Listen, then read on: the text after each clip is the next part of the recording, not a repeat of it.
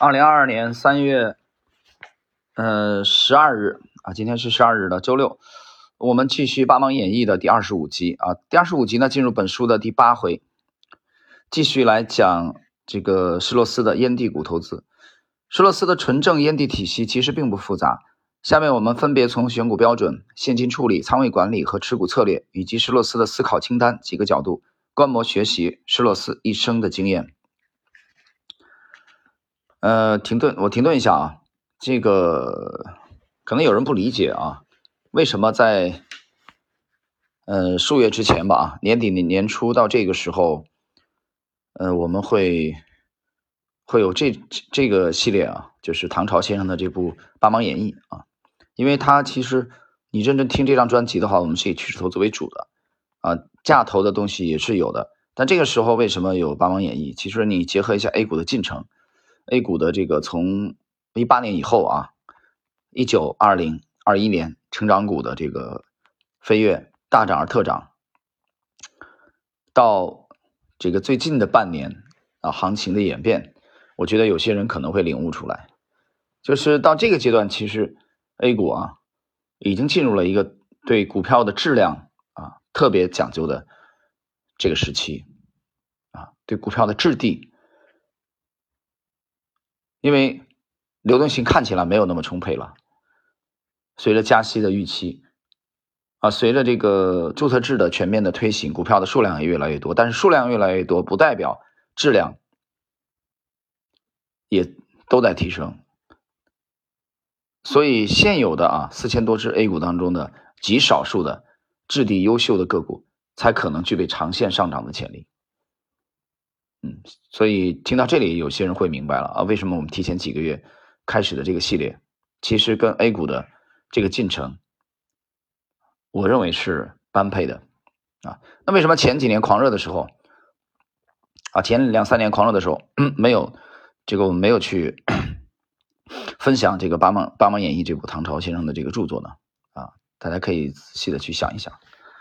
好了，我们继续施洛斯的选股标准。早期的施洛斯选股标准很简单，就是老师传授的口诀：购买市值低于有形资产净值三分之二，甚至低于净营运资产三分之二的企业。随着市场的变化和信息科技的进步，加上类似巴菲特这样的大嘴不道不停，符合格雷厄姆标准的股票越来越难找。比如巴菲特自己就在一九六七年致股东信里感叹过：这些年来，通过统计数据就能找到的便宜货几乎绝迹了。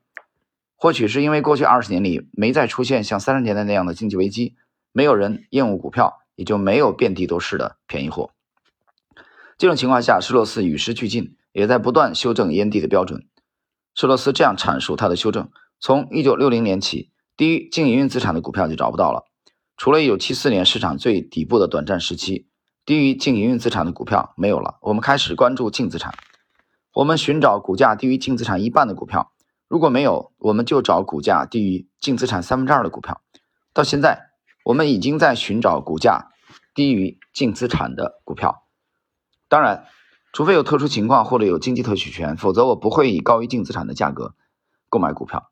施洛斯从关注净营运资产的纯格式标准，逐步随着市场变化调整为关注净资产。不过，净营运资产可以直接看数字，而关注净资产。则要多一道分析净资产质量的工序，要分析净资产包含些什么，变现能力怎么样，是否有注水资产需要剔除，是否有某些经济特许权没有被记录在净资产里？等等。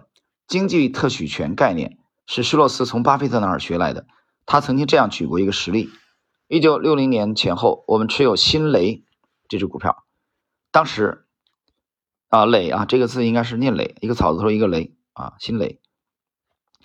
当时股价二十美元，每股有三十三美元营运资产，公司有大量库存。我找到他们的财务主管询问库存情况，在交谈的过程中，财务主管透露，公司的广告费平摊下来每股大概一百美元。是的，报表资产里是不会有这笔广告费的。卡夫也一样，像菲力奶油奶酪、奇妙沙拉酱，你花多少钱都替代不了，他们有自己的细分市场。要是有人想和卡夫抢生意，那可不容易。虽然每股净资产只有二十美元，但公司可是花掉过相当于每股一百零六美元广告费的。净资产和资产只是一部分，公司还有品牌、商誉，或者用沃伦的话说，叫经济特许权。这是施洛斯的进化。即便如此，施洛斯仍然要比巴菲特保守得多。巴菲特以五倍净资产的价格购买可口可乐，甚至会在公司净资产为负值时投资激烈。施洛斯则说自己不管是什么股票，我绝对不会以两倍净资产的价格买入，这是原则。实在找不到便宜货时，施洛斯会调整自己的标准，购买市场中相对便宜的股票。例如，他1985年接受媒体访问时的举的例子：谷物加工国际公司一家消费股，人们发现了它的价值，所以想便宜买进就很难。